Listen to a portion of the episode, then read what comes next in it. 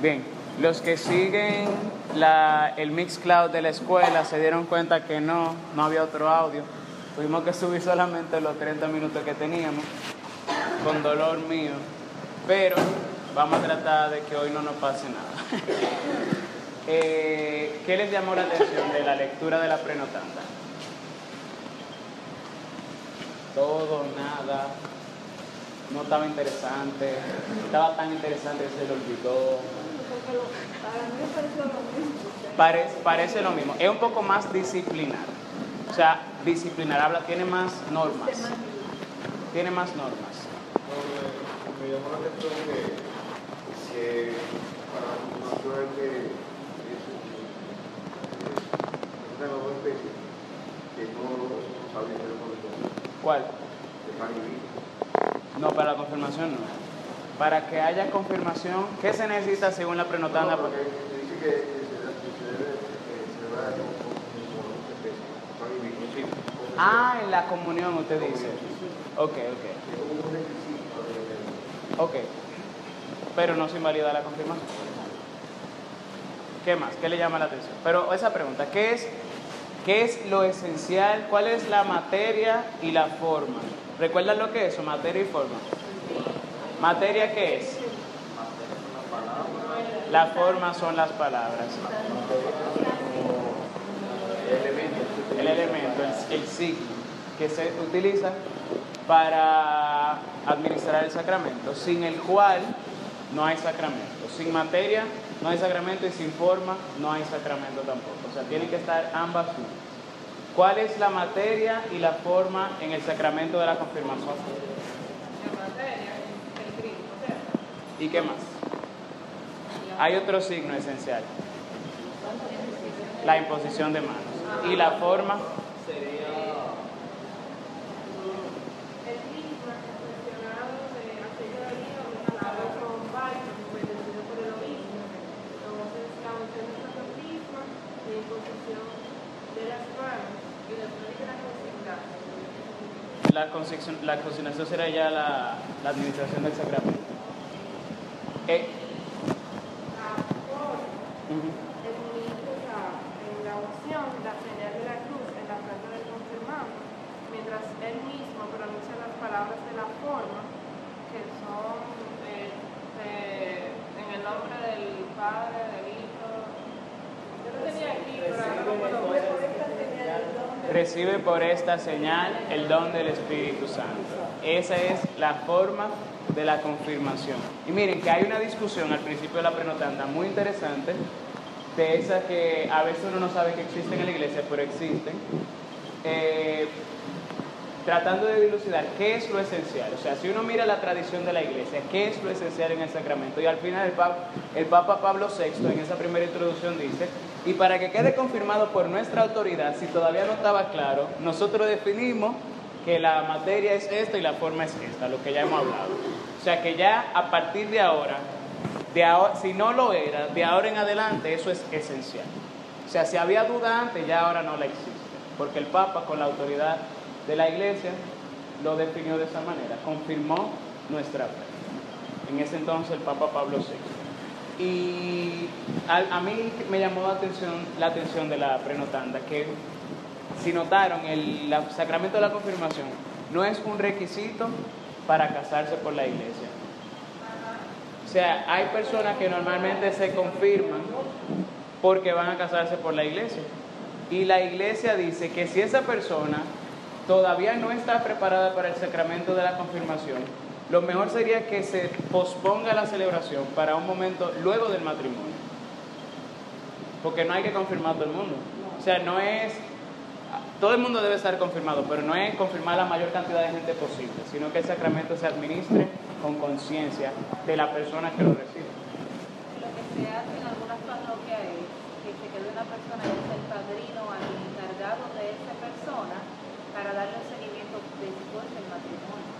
O da el sacramento con la condición de que él va a tener el suicidio por su sacramento. O sea, que que se lo van a dar, ya te lo casa. Pero tú vas a ir informándote bastante tiempo. Eso me parece extraño. Te dice la catequesis post confirmación. sea, no es que te dan la catequesis, sino que es una como una condición cuando es, eh, hay parroquias, no o sea, que te dicen está bien, porque hay gente que dice no, porque hay sacerdotes que lo oído que si no están confirmados no va a casar, no entendí por qué, porque leí que hay no sé si yo me quedé como, oh, ok. Entonces, si pasa eso, lo que se hace es que hay una persona que se queda como, bueno, si está bien, no hay problema, y nos vamos a hacer responsables de que él tenga la catequesis, de que él sepa qué fue lo que recibió. Está extraño.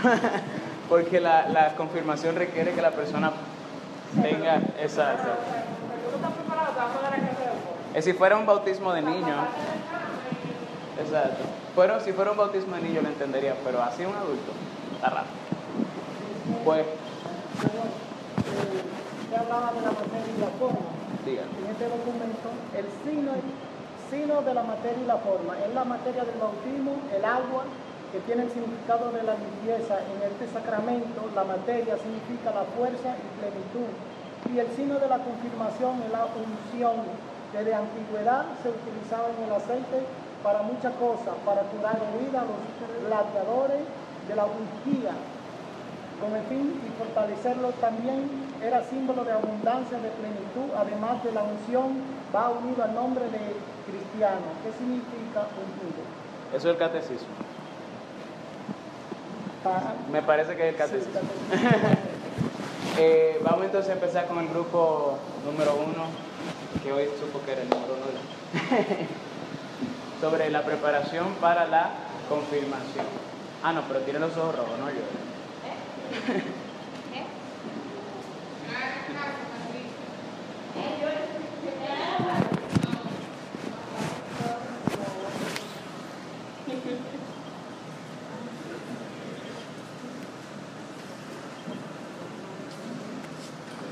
En tanto graben, pueden hacer con él lo que quieran. Bueno, vamos a participar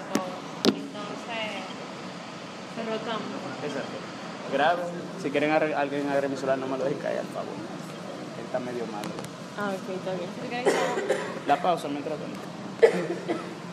programa de la catequesis para los confirmandos, otro de los puntos a tratar sería que el Espíritu Santo nos da la fuerza y la fortaleza para defender la fe, para proclamarla y defenderla. El sacramento nos compromete a difundir la fe, siendo testigos de Cristo tanto de palabras como de obras. Eh, otro tema sería cómo actúa el Espíritu Santo en nosotros, en nuestra vida diaria. Y así también la responsabilidad apostólica que nosotros tenemos, que lo que recibimos, a quien recibimos, pues comunicarlo y compartirlo con los demás.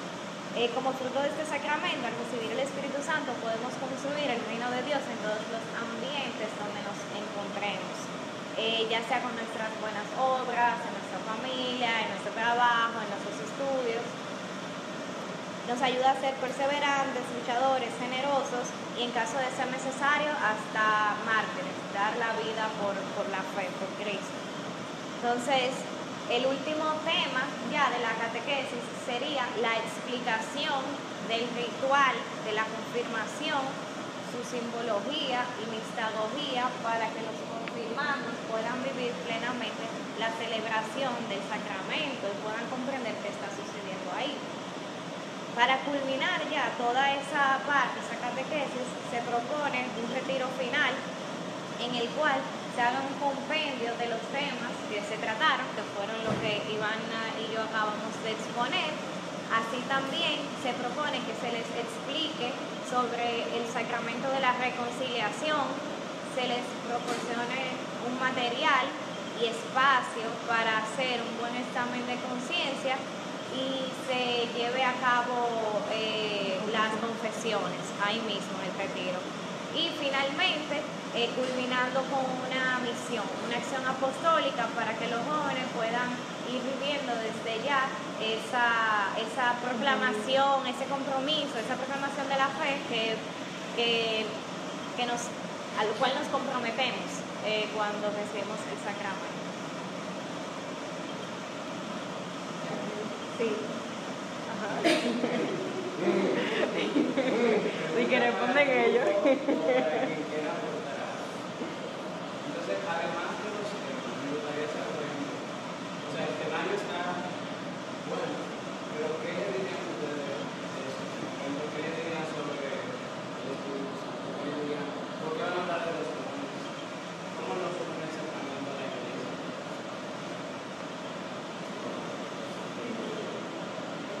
Sí.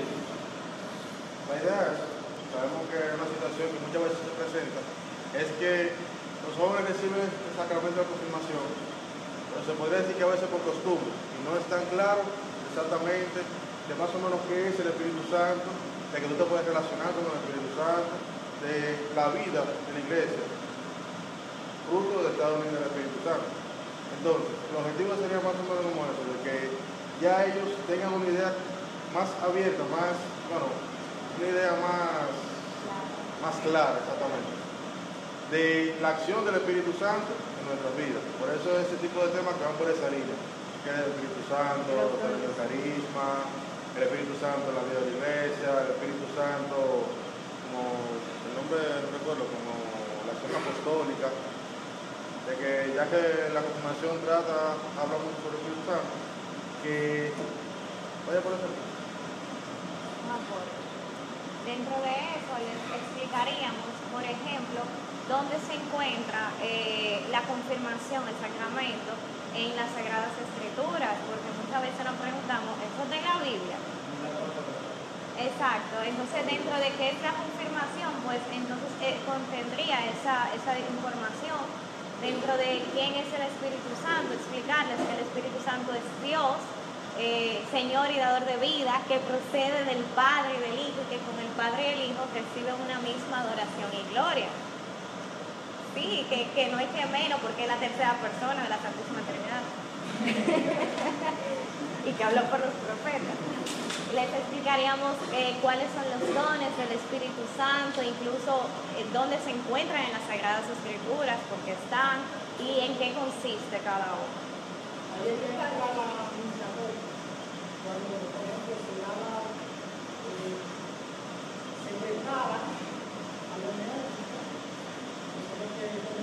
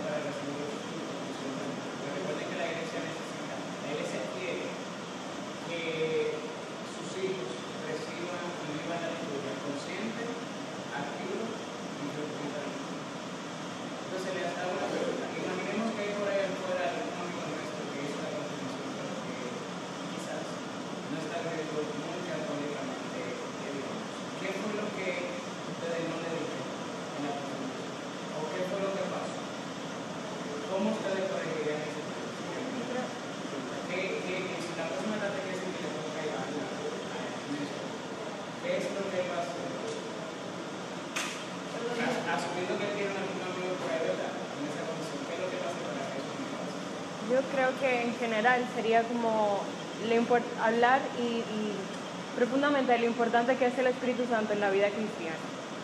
Y en eso es lo que mencionábamos sobre los dones y qué hace Él en nosotros. Y que sin Él no podemos hacer absolutamente nada. Entonces, yo creo que radica en eso, en por qué es importante. Entonces, y, y el entender la importancia permite que uno se prepare bien y que uno lo, cuando lo reciba, pues lo acoge y lo quiera guardar. Yo me imagino que yo creo que tenemos un por qué es importante. Por lo que hace el Espíritu Santo en nosotros. Por ejemplo, los dones que se nos son dados por Él nos permite vivir la vida cristiana como tal. O sea, eh, como decía Patricia, hasta el punto de llegar a ser mártires. Él aumenta en nosotros la gracia y por lo tanto podemos vivir en gracia. Y no sé, como todo, no sé si alguien más quiere agregar.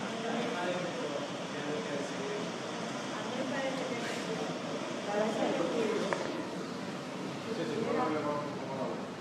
El retiro se puede hacer basándose en todos los pasajes del Nuevo Testamento donde se nos habla del Espíritu Santo, leyéndolos, explicándolos, inclusive que los muchachos, no sé si habrán Biblia para los muchachos, fueron buenos que ellos fueran leyendo.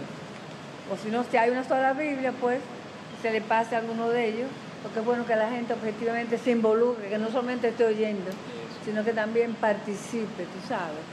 Y también que esa preparación yo considero que no debe tener prisa, que nosotros tenemos en la iglesia siempre mucha prisa, el cursillo tal y tal, no, no debe ser así, debe ser un camino. Otra cosa. También la parte vivencial, por eso el retiro, o sea, que no solo sean temas, sino que pueda como la oración, o sea, que haya como una relación en ese retiro, en los temas, que haya una relación realmente con el Espíritu Santo, a través de la oración.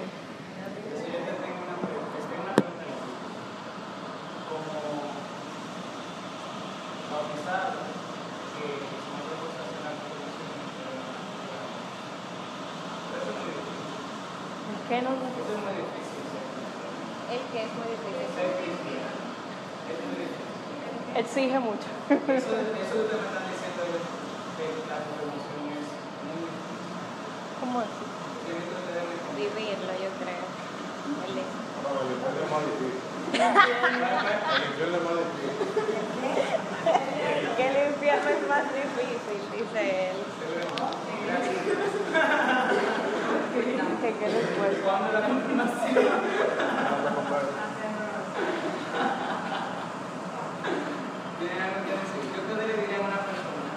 que quiera hacer la confirmación, pero recuerden algo, el que no sabe que cuenta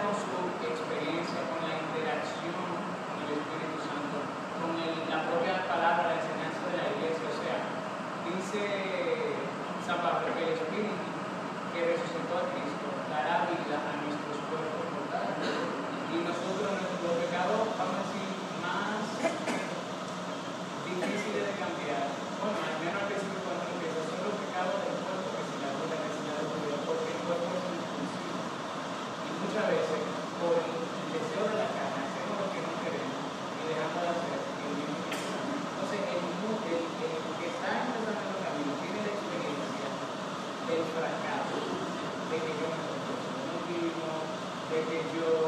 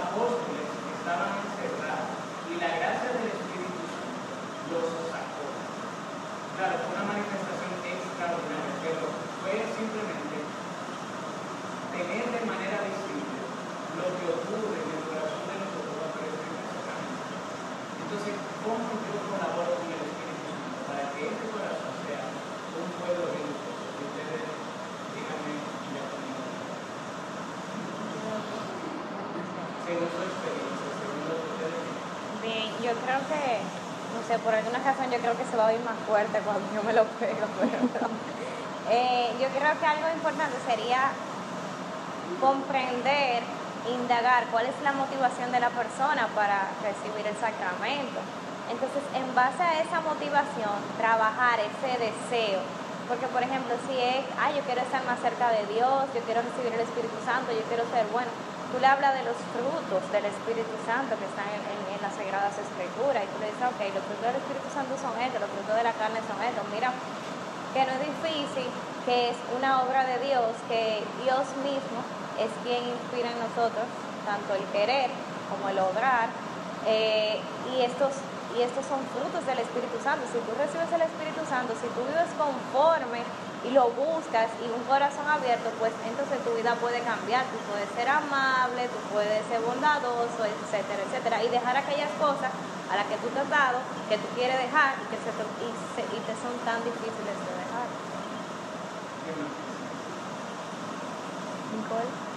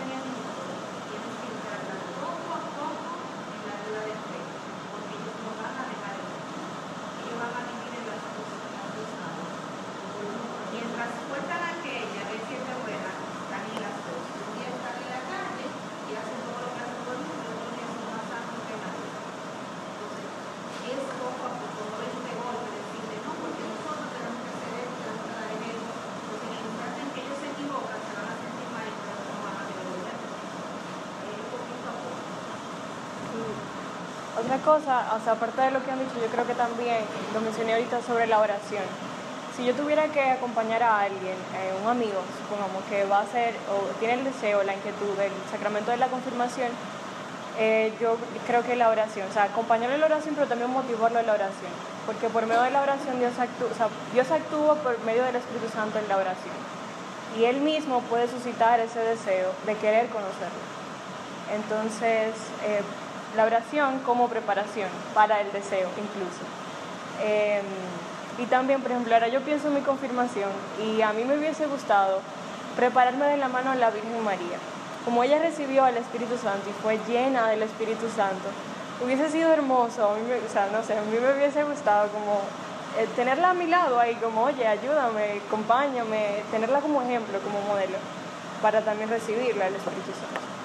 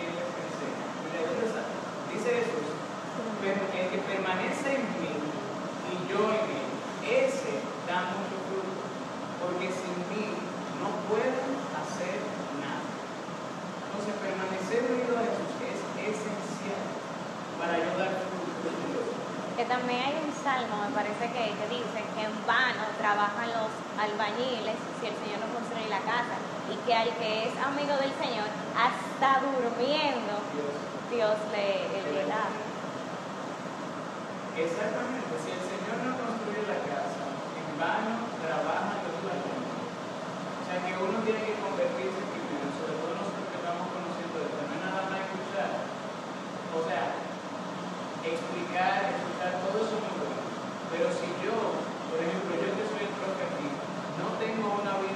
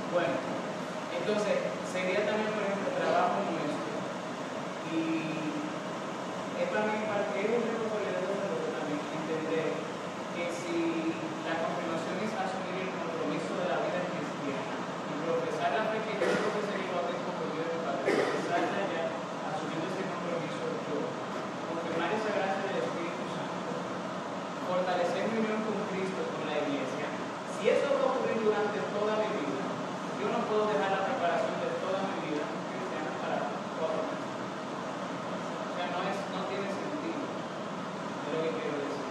Eh, claro,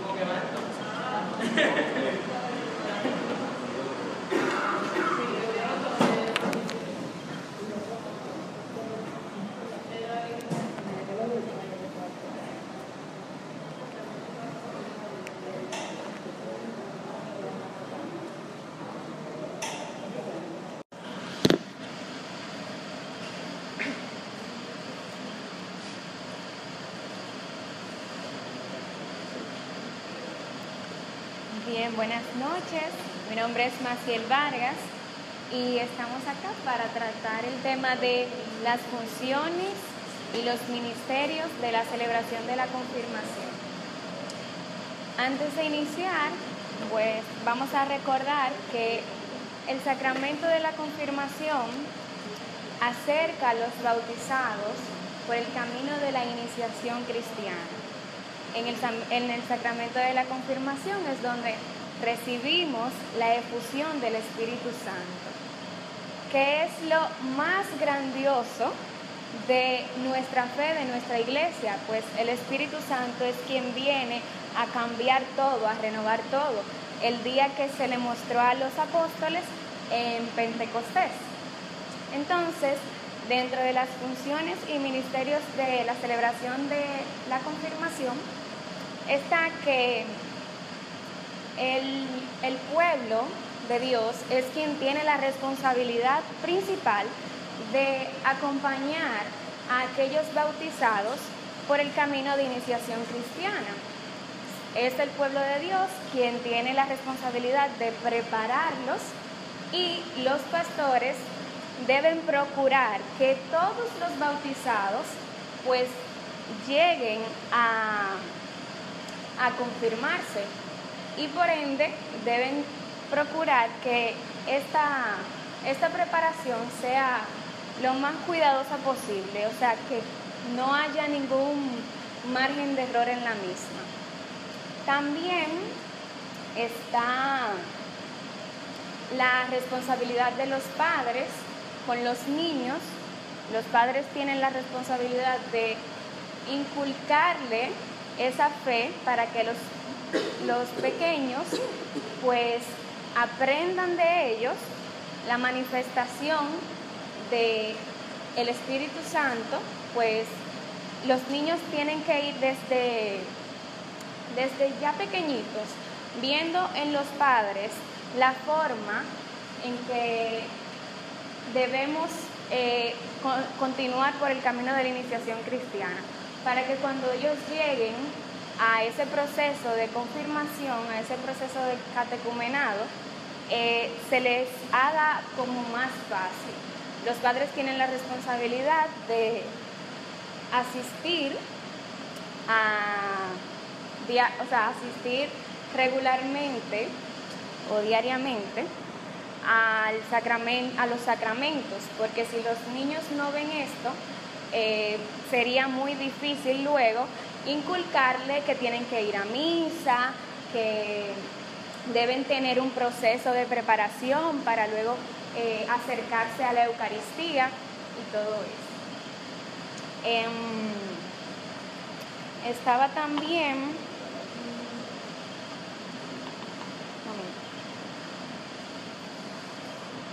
Ah, que los catecúmenos adultos, cuando reciben, el, bau- cuando reciben la confirmación seguido del bautismo, estos cuentan con la comunidad y cuentan con los catequistas, quienes los acompañan a seguir en ese proceso de preparación.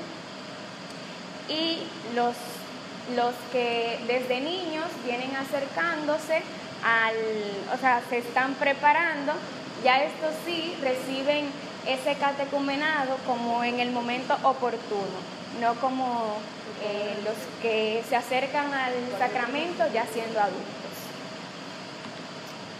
Mm. Se procurará que la acción sagrada sea festiva y solemne, pues esta es la significación de la iglesia. En esta celebración deben estar todos eh, unidos en común unión, los familiares de los confirmados, los amigos y todo el pueblo de Dios de- y todos los, eh, los bautizados. Estos eh, estarán acá eh,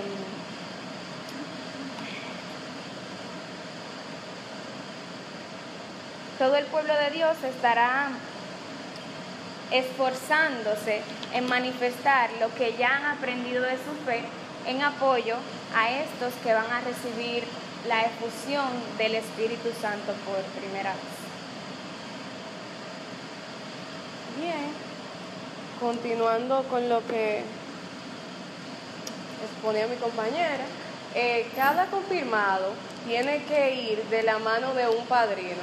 Este tiene que, que presentarlo ante el obispo para dar testimonio de, de- del confirmado.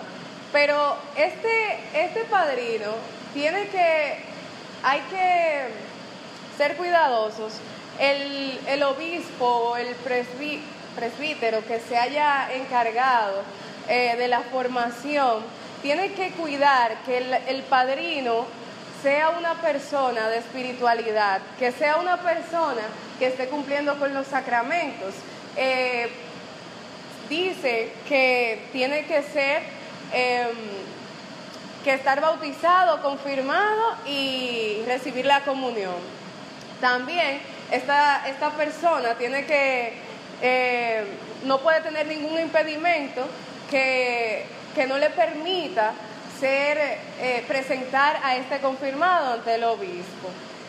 Eh, además de que, de que es, quien se encarga de, presentar al confirmado, tiene que dar seguimiento después de la confirmación, porque es como, su eh, es como el pastor de, de esta ovejita durante la vida, tiene que cuidar de que el, el niño o el joven siga asistiendo a la Eucaristía, se siga formando. Eh, usualmente se ve que quizás hoy fue tu padrino de confirmación y pasa muchísimo tiempo, no lo vuelves a ver. Entonces esto, esto es un gravísimo error, porque es una responsabilidad de la que no, no estamos siendo conscientes, porque sencillamente lamentablemente se está viendo como un acto social e- estas cosas. Entonces se olvida que hay que darle un pastoreo.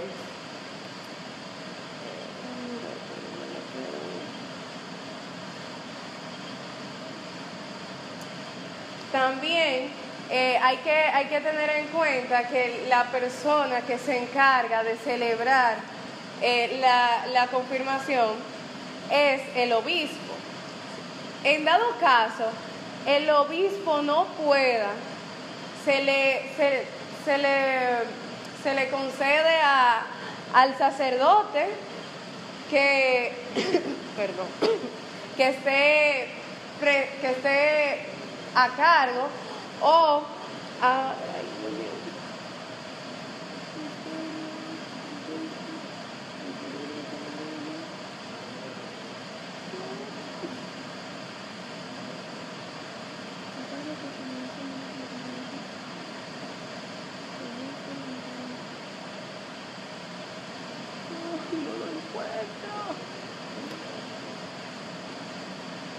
Bueno, a quien esté a cargo de la diócesis y que también eh, tenga conocimiento de quienes van a ser los padrinos y de cómo, de cómo fue la formación. Eh, es bueno antes de, de la confirmación que se, que se dé información acerca de cómo fue la preparación de cada joven y además de, de, de cómo fue la preparación, de notificar si ese joven y ese padrino pueden, eh, puede el joven recibir la confirmación y puede ser el, el padrino y, el, y quien vaya a presentar el joven pueda ser el padrino.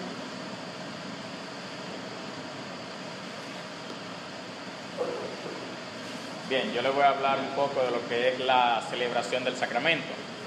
La celebración del sacramento, como mi compañera bien decía, es administrada por el obispo principal. Eh, es la persona que se va a encargar de llevar este rito. Se hace mediante la imposición de las manos, como bien decíamos al principio de la clase, y también se hace con el santo crisma, que es el óleo, ¿verdad?, que se prepara este óleo se, se bendice en la misa del jueves santo. Es decir, el obispo más eh, puede ser otro presbítero que lo acompañe, también puede imponer las manos sobre lo que van a ser confirmados, pero este lo hace en silencio. Pero quien debe dirigir esta, esta parte es el obispo. Esto tiene una doble significación. Primero porque es el obispo y segundo porque es el presbítero. Eso reafirma más el, el sacramento de la confirmación. Eh, al imponer el obispo el santo crisma sobre el confirmado, queda marcado de manera indeleble. Entiéndase que el, que el sacramento, después de haber impuesto, ¿verdad? El santo crisma sobre el confirmado, el sacramento no se borra ni queda anulado. Es decir, que por la imposición de eso eh, se vuelve indeleble con este aceite. Eh, en el caso de los adultos y los niños, eh, el episcopado o la conferencia del episcopado puede determinar más o menos la edad de las personas que van a ser confirmadas. Es decir, se tiene una estimación de los siete años, pero el episcopado define esas edades, claro, teniendo en cuenta el nivel de preparación de la persona que se va a confirmar. Siempre se debe tomar en cuenta, como mis compañeras decían, la preparación de la persona. Es por así decirlo el sacramento que reafirma el sacramento del bautismo.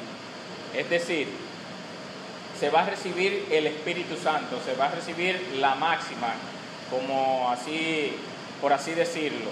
Es decir, de ahí en adelante vamos a ser otro tipo de personas porque vamos a estar en la gracia.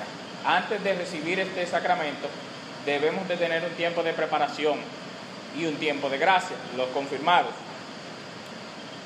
Existe la posibilidad también para personas que, las personas adultas que van a hacer este, normalmente, hablábamos ahorita también que hay personas que cuando se van a casar eh, no han hecho el, el sacramento de la confirmación, pues con antelación deben hacerlo, ¿verdad? Y también, como presentaba al principio de la clase, también puede hacerse post el, el matrimonio. Em, para recibir este sacramento de la confirmación hay que estar, como ya había dicho, previamente bautizado, es decir, no se puede recibir el sacramento de la confirmación sin antes ser bautizados. Mm,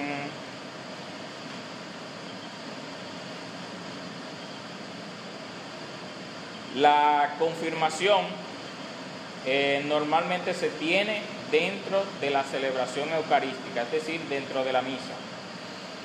Se da el caso de que hay personas que no, por ejemplo en el caso de los niños que no han recibido el sacramento de la Eucaristía, ¿verdad?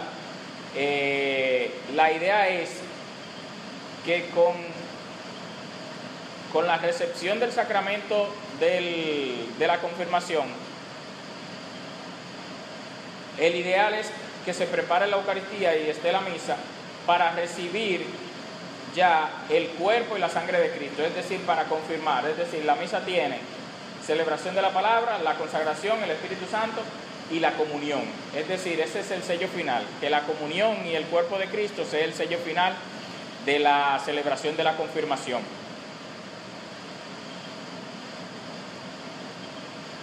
Eh, después de esto, Después de esto, el obispo, ya después de, la, de la persona recibir el sacramento de la confirmación, el obispo y en dado caso el presbítero que lo acompañe debe inscribir tanto los ministros, los confirmados y los padrinos en un libro, en un acta, que dé constancia de que, esta, de que estos confirmados han recibido este sacramento.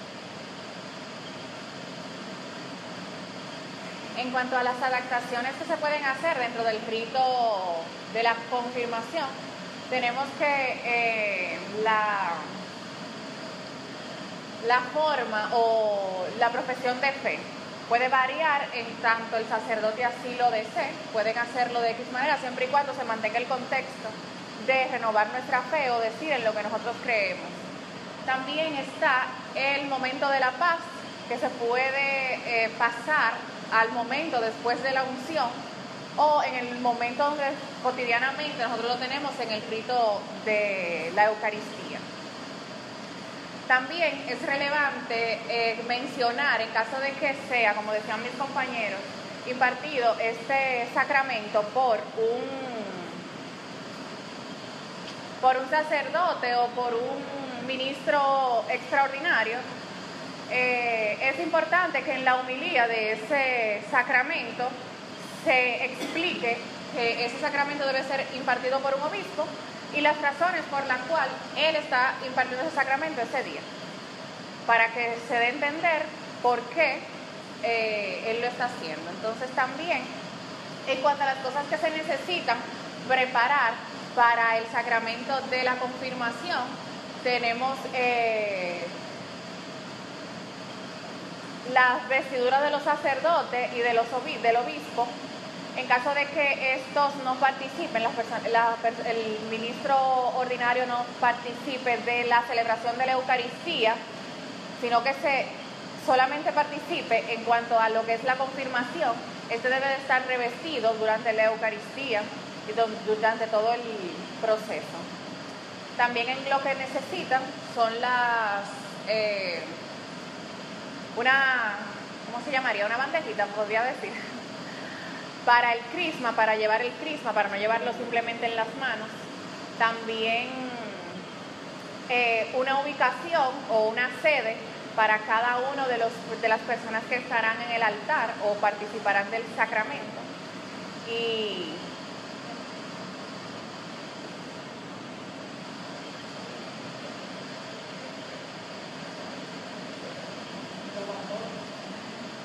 No, y no, las, y las vestiduras. Ah, no, el misal era que me estaba faltando. Y el misal romano.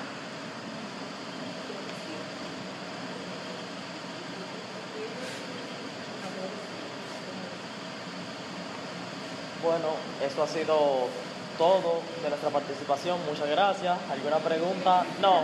Bueno, bye bye.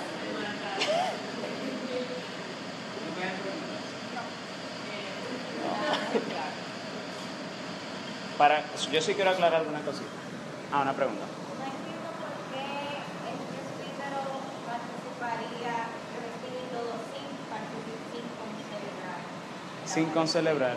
No, si se celebra en misa, él concelebra. Lo, ah, do- aclarando que oí mucho esa palabra, no es un confirmado, si no se ha confirmado, es un confirmando. El que no se ha confirmado es un confirmando, porque se está confirmando en ese momento. Y como el graduando. Exacto. Y en cuanto al rito de la paz, no se cambia, o sea, no es el rito de la paz de la misa, lo que se le permite, no al sacerdote, sino a las conferencias episcopales, decidir cómo se va a dar, sino al rito de la paz del sacramento de la confirmación, que en la iglesia es un beso. Es un beso de la paz que expresa la comunión del confirmando con su obispo. Pero, por ejemplo, la conferencia en República Dominicana entendió que un beso no transmite el mensaje, ¿correcto? Entonces, mejor el obispo dice, la paz sea contigo. Y nosotros decimos, y con tu espíritu. Una galleta sí transmite el mensaje que quiere transmitir la iglesia en ese momento, que es un despierta. El beso pudiera traer un poco de escándalo aquí en este país. Hmm, ¿Por qué el obispo está besando a ese muchacho? Entonces, pero nadie ha dicho nada. Después de la galleta, algunos, no hemos, algunos se han, ¿verdad? Lo han tomado a relajo, lo que sea, pero na- nadie, nadie ha dicho gran cosa, como seguramente usted diría del beso. Eh, pero sí, el, el gesto de, como dice eh, Patricia, no es una galleta, es una palmada, dos palmadas que nos da el obispo, diciéndonos despierta. Y ese, con ese gesto, entonces expresamos nuestra comunión con el obispo también. Y lo otro, miércoles.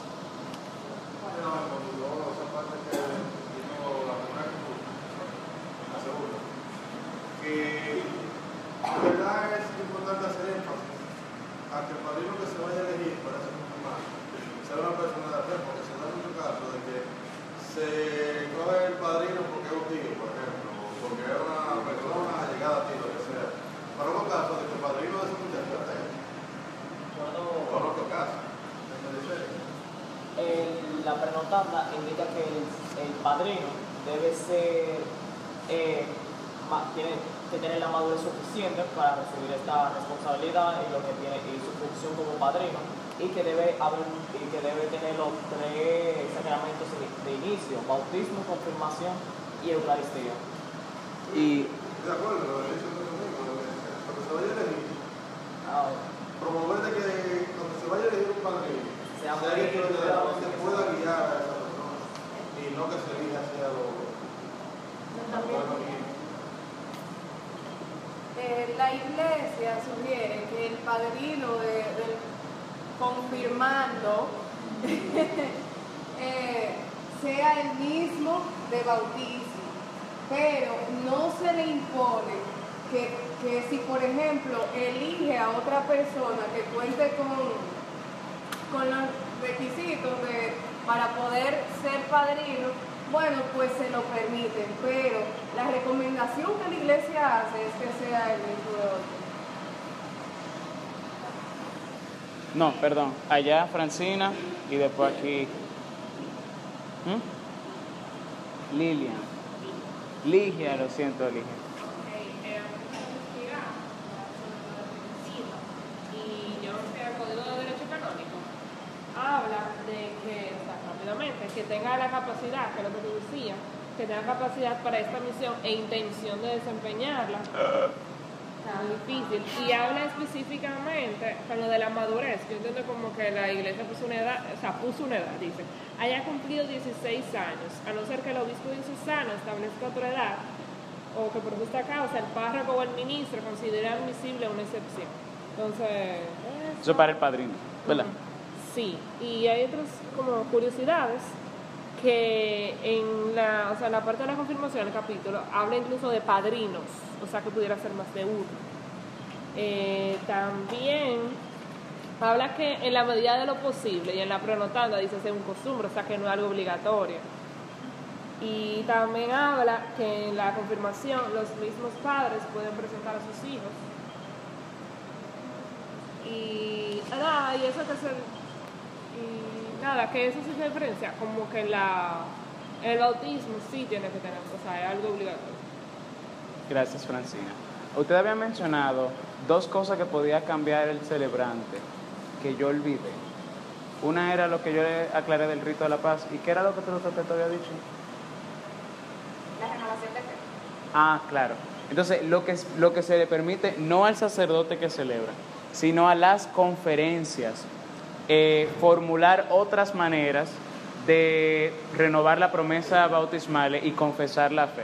No es que el padre va a agarrar y va a decir lo que se le pide. ¿Ustedes creen de verdad que.? No, no. que si él, si él puede utilizar la misma forma del bautismo, si la conferencia lo permite, o una manera en que, como confirmandos, exprese su fe en relación a lo que están recibiendo en ese momento, al sacramento para el que se han preparado. Y no hay más preguntas para ese grupo. A un comentario. Que debería como de formularse algo de que cuando el padrino no es el de bautismo, que se entiende que no tuvo una formación, se le dio una formación. Ahora sí hay sacerdotes y parroquias que están tomando en cuenta el hecho de que tiene que tener los tres sacramentos, pero antes no se hacía. Y ocurría que el día antes de la celebración, que llamaban y te decían, mira, recuerda que el padrino tiene que ser esto, esto, esto, y tú te quedabas, pero ya el padrino te ha elegido. Otro tema de confusión que me pasó hace unos años es que los niños preguntan, ¿yo como varón puedo tener una madrina o es un padrino? Entonces no se les sabe explicar. Lo lógico que yo le explicaba era, se entiende que tú como varón debes tener un padrino porque yo como mujer hay cosas que no te voy a explicar como varón. Y yo como, o sea, él como varón no le va a explicar una cosa a una niña. Entonces, se entiende que deben de explicarse de esos detalles que no se explican. Pero eso es más ya, vamos a decir, costumbre, práctica. Pero no, la iglesia no requiere que el- los niños tengan un padrino, las niñas tengan una madrina, sino que es más práctica. Vamos a decir, alguien, alguien lo encontró conveniente. Pero no se, no se prohíbe lo contrario. No se limita. No se limita. Y entonces, de ahora en adelante también tomar en cuenta, con alegría, claro, no con temor, cuando a mí me dicen, mira, tú puedes ser mi padrino de confirmación. ¿A qué es que me están llamando? ¿Qué es lo que me están preguntando? ¿Tú Cuando alguien a mí me pregunta, ¿tú, puedes- ¿tú quieres ser mi padrino de confirmación? Yo le digo, tú me dejas orar primero. sí, porque es un, no, no por el compromiso que implica, sino porque hay que pensar en el mayor bien de la persona. O sea, quizás yo no sea el padrino idóneo, quizás sí sea la persona que Dios lo quiera. O sea, hay un proceso de discernimiento que hay que tomarlo con seriedad y pensar también, sencillamente, sobre todo si es la voluntad de Dios, porque si Dios lo quiere así, lo va a permitir, pero hay que tomarlo con seriedad, a lo que yo me refiero. No es tan sencillo, como, ¡ay, qué chulo! No, hay que tomarlo con seriedad.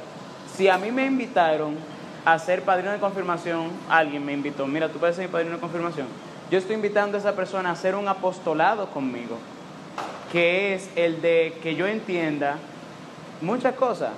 El papel del Espíritu Santo, que yo pueda tener alguien a quien recurrir. O sea que también el que no se ha confirmado, elegir su padrino es una tarea importante también. Eh, ya nada más nos falta los elementos que se necesitan para la celebración. Ya la tocaron, pero imagino que ustedes abundarán un poquito más. Sí. No tiene impedimentos por el derecho. Ligia.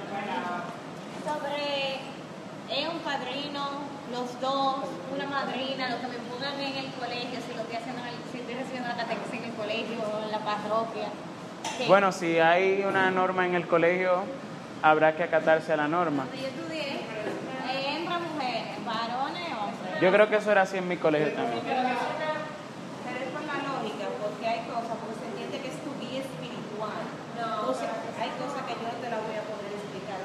Eso, eso varía mucho porque... No, eso varía mucho, eso varía mucho.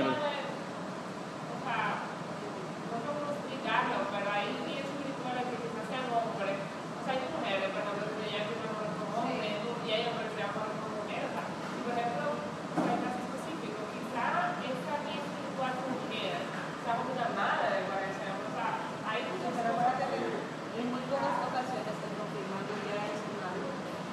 Sí, pero lo que pasa también es que el padrino también más adulto con un niño, una niña, ¿verdad? Tiende a- Se puede, haber situaciones. Es un,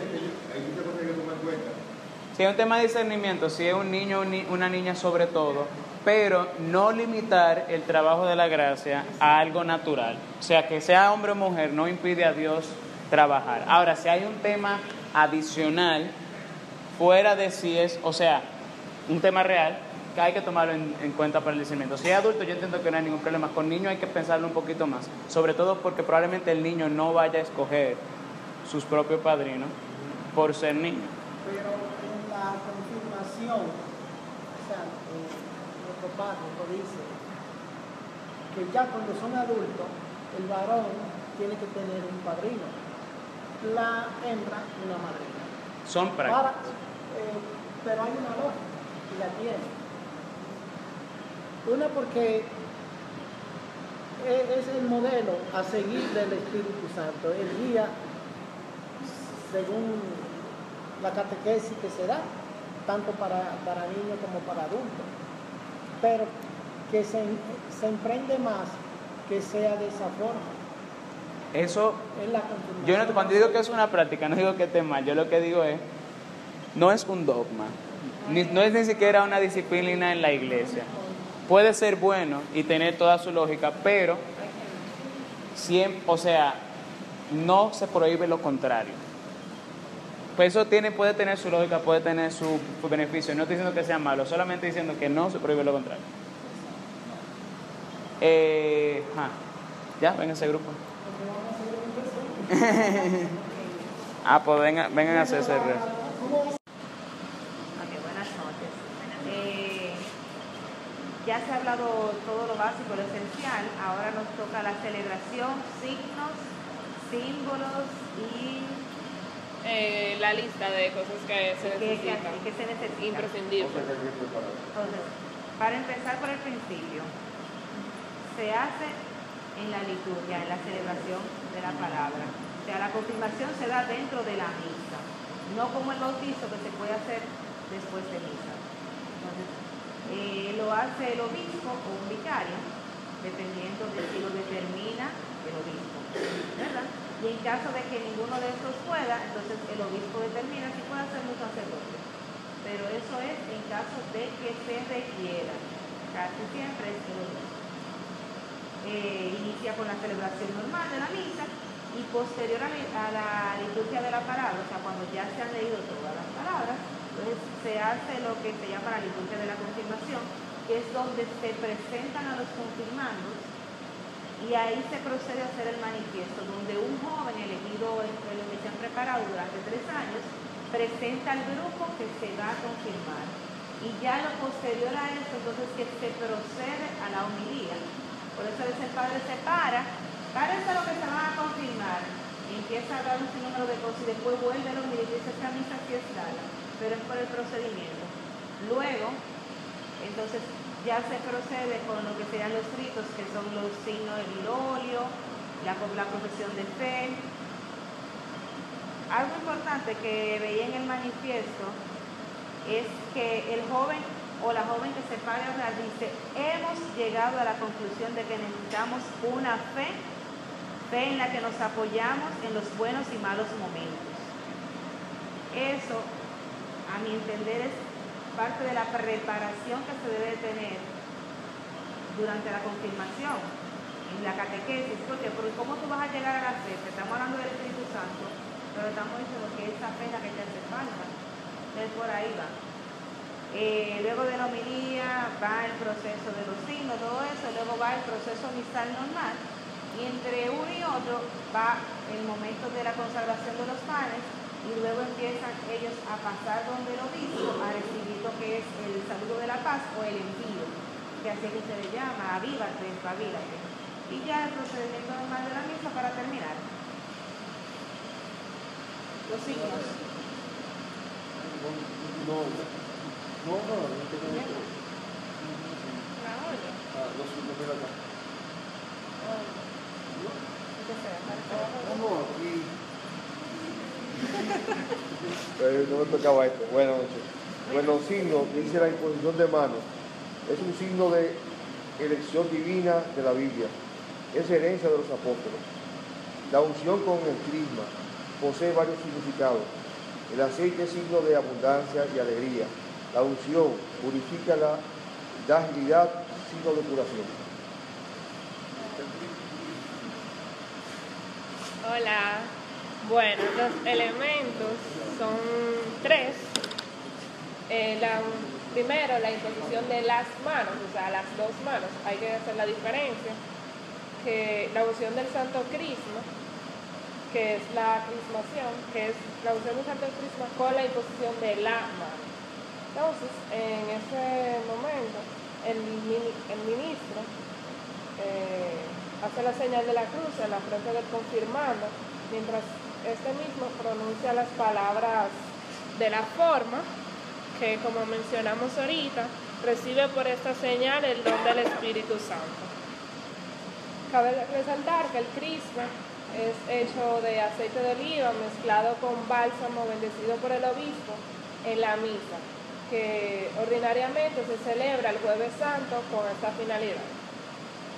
Eh, entonces después al final va la consignación.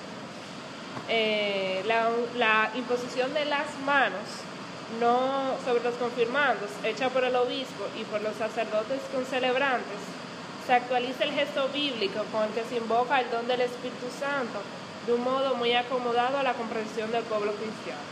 Pero esto no es algo esencial del rito.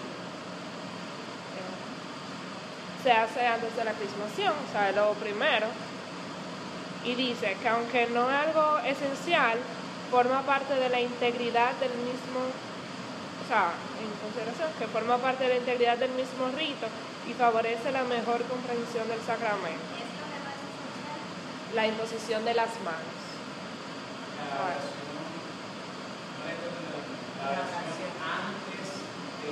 De, la crismación. de la crismación, que es cuando lo extiende sus manos Ajá.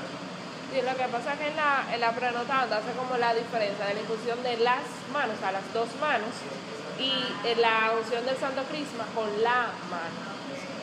Entonces, eh, también dice, está claro que esta primera imposición de las manos se hace, la diferencia. Entonces, el unción del Santo Crisma.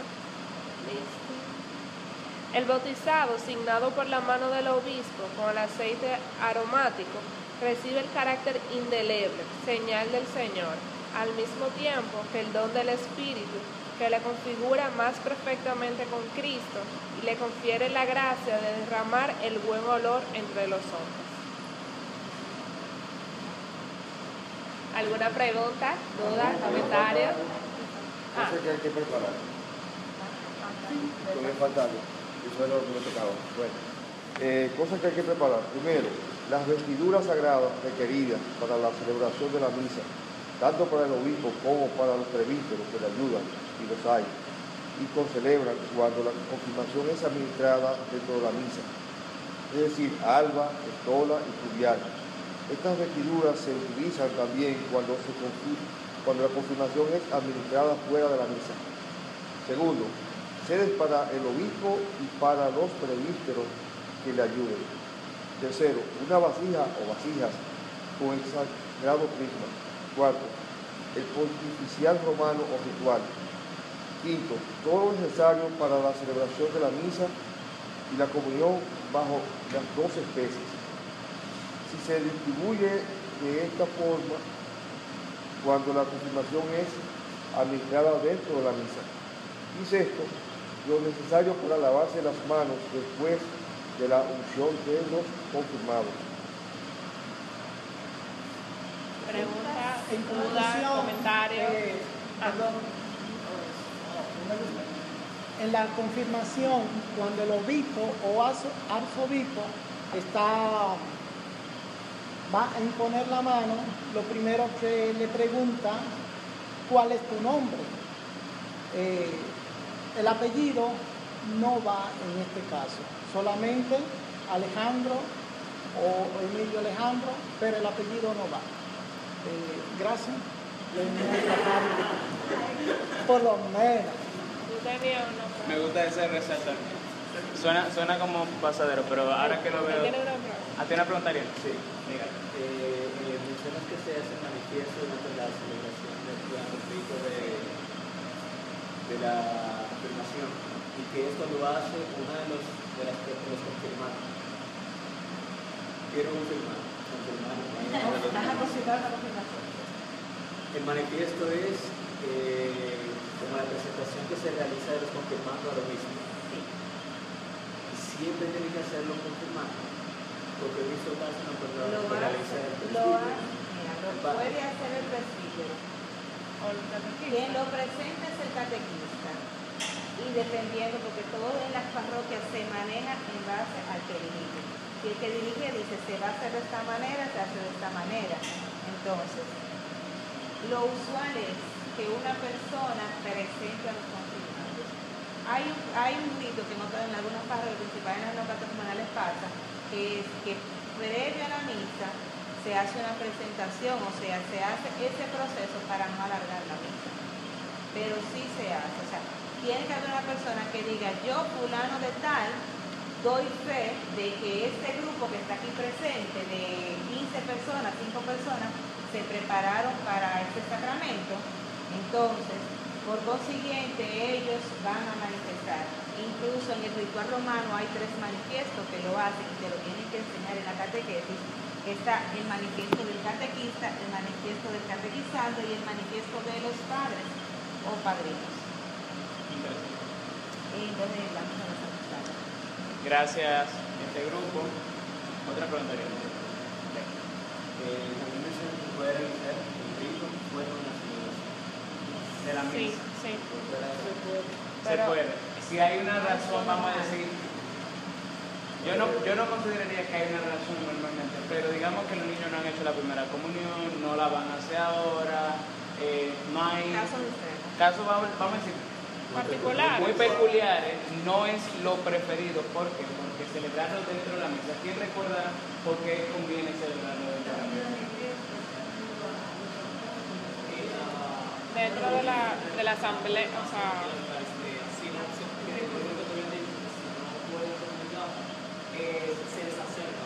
Eso en el bautismo.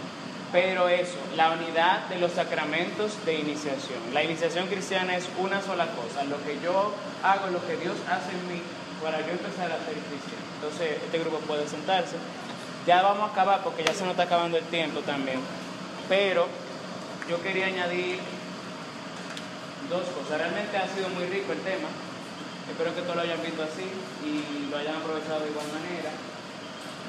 Lean, por favor, si no están leyendo. Si están leyendo, lean más.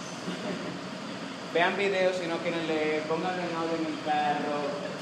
Por, ¿Por qué? Porque es importante que además de lo que vemos aquí, de alguna manera tengamos un contacto fuera de la clase con esto, para que esto sea solamente un repaso. Mi experiencia fue esa. Yo leía y venía aquí a repasar y confirmaba muchas cosas, tenía todo más fresco. Yo sé que es difícil porque yo trabajo, o sea, yo sé que es difícil sacar el tiempo. Yo tengo una vida, sí, yo no, no, yo no nazco los jueves y me muero el viernes. Eh, yo sé que es difícil sacar un tiempo, pero eh, cada quien, ¿verdad? Encontrará si se puede, cómo se puede. En yo ahí no me veo mejor. ¿Qué yo quería añadir? Y yo quiero que cambiemos la perspectiva en algo, si la tenemos así, ¿verdad? Eh, yo pertenezco a un grupo de la renovación. Bueno, ya no es tanto de la renovación, pero yo entré al grupo, ese grupo sabía renovación carismática. Eh, y en la renovación hay una experiencia que ellos le dicen la efusión del Espíritu Santo, que es eh, orar por una persona, le imponen las manos para que reciba una renovación de la gracia del bautismo. Eh, nosotros, ¿qué ocurre con eso? Muchas veces no tenemos la perspectiva más católica al respecto. ¿Por qué? Porque sabemos animar a las personas para que reciban una renovación de la gracia del bautismo, pero quizás no, no, tenemos el mismo ánimo para animar a una persona a recibir el sacramento de la confirmación. ¿Y qué ocurre?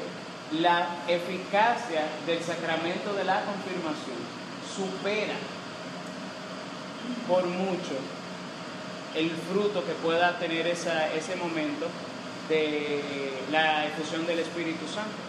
Entonces, si yo pertenezco al movimiento. Y yo animo, animo a las personas de mi comunidad a recibir esa experiencia, yo tengo que tener todavía más ahínco, más fervor para que las personas de mi comunidad reciban la confirmación y entiendan que esa gracia del Espíritu Santo que van a recibir en la confirmación es una gracia permanente, indeleble, eficaz, que yo no tengo dudas de que Dios de que el Espíritu Santo va a trabajar en mí por medio, por ese medio. Claro, si el Espíritu que es libre, que sopla de aquella y uno no sabe dónde se mueve, eh, permite que en mí se realice, vamos a decir, un milagro de la gracia, que es lo que, ocurre muchas veces en esa que funciona el Espíritu Santo. Así lo veo yo como un milagro de la gracia, como que esa persona no está dando ningún fruto, no está orando, no le interesa la palabra, no le interesa la iglesia, pero recibe un milagro de la gracia. O sea, lo que esa persona no era, no era una persona de espíritu, no era una persona de, con conciencia cristiana, empieza a desear hacerlo. Que son los frutos que uno ve con ese tipo de experiencia. Al menos eso, lo que, eso es los frutos que he vivido yo, que he también participado de eso. O sea, cuando yo he vivido esa experiencia, lo que me da es más ganas de orar, más ganas de alabar a Dios, más ganas de leer la Biblia, más ganas de estar en la cosa de la iglesia. Entonces eso es un milagro de la gracia. Pero entendamos que si yo animo a la persona con la que yo, a la que yo sirvo a recibir esa experiencia, todavía más tengo que animarla a recibir el sacramento de la confirmación. Porque la liturgia, ninguna otra acción de la iglesia la iguala ni en título ni en eficacia, dice el catecismo. Y eso es algo que nosotros tenemos que creerlo por fe. Eso es así. Quizá el sacramento de la confirmación no se escuche tanto, porque la, la persona no alaban al mismo tiempo, eh, no, no es una oración espontánea. Quizás uno no lo perciba, pero tenemos que entender que el Espíritu Santo no tiene una sola manera de actuar y que lo que hemos visto a través de los siglos es que los santos se santifican en los sacramentos y en la cruz y en la oración. O sea que no podemos reinventar la espiritualidad de la iglesia. Al Espíritu Santo lo conocemos de muchas maneras, pero lo conocemos en la iglesia, dentro de la iglesia. Irnos, vamos a decir, practicar lejos de la iglesia, por, nuestra manera de hacer las cosas, alejar a la persona de lo que la iglesia ya cree, puede ser, contraproducente. Porque incluso le abre la puerta a que la persona quizás empiecen a entender que una iglesia pentecostal, una iglesia evangélica, es lo mismo que la iglesia católica. Y no, no es cierto. La iglesia está en la plenitud de los medios de salvación. Entonces, es eso, es que nos empeñemos en que las personas, si ya recibieron el sacramento, que lo vivan. Si el Espíritu Santo tiene que hacer un milagro de la gracia, Él lo va a hacer y nosotros podemos decirle, porque ¿cuántas veces el Señor no ha tocado a una persona por la oración de otra? ¿Y cuántos santos no tienen testimonio de que ellos se cogieron como un pecador? se cogen como un pecador, Santa Gema, y ellos le piden a Dios por esa persona. ¿Y cuántas personas no tendrán por ahí un testimonio de ustedes mismos? De una persona que no estaba en eso y que por su oración y por la, la acción de la gracia empezó a vivir. Entonces, el Espíritu va a trabajar, pero tenemos que permitirle, no podemos a mí el Señor me dijo este fin de semana, no seas como el paciente que le dice al médico que lo cure, pero le sugiere el método de hacerlo. Cúrame así. No. El Señor tiene su método, Él trabaja como Él trabaja. Él instituyó siete sacramentos. Él puede trabajar de otra manera, de un millón infinitamente más maneras. Pero Él escogió siete medios, que son siete medios eficaces de la gracia de Dios. Entonces, mi fe me lleva a irme por lo seguro y a dejar al Espíritu que haga, vamos a decir, lo inseguro en el sentido de hacer lo que yo no sé. ¿Se entiende eso? Está un poco extraño, ¿verdad? Pero espero que se haya entendido. Eh, ¿Tenemos más preguntas? No, estamos bien. Pues vamos a dejarlo ahí de tarea. Eh, ya para la clase que viene, las últimas tres clases que vamos a tener, vamos a tener el sacramento de la Eucaristía. Vamos a empezar con los numerales del catecismo, que son un poquito más extensos de lo común. Solamente vamos a ver el catecismo la próxima clase. Eh, para la instrucción del misal romano, yo voy a necesitar expositores. Para el catecismo, vengan leídos y vamos a ver cómo podemos hacerlo de una manera un poco más dinámica. Quizá no pueda preparar una diapositiva, pero puedo inventarme alguna dinámica. Así que vengan leídos para que todos compartamos. ¿Está bien?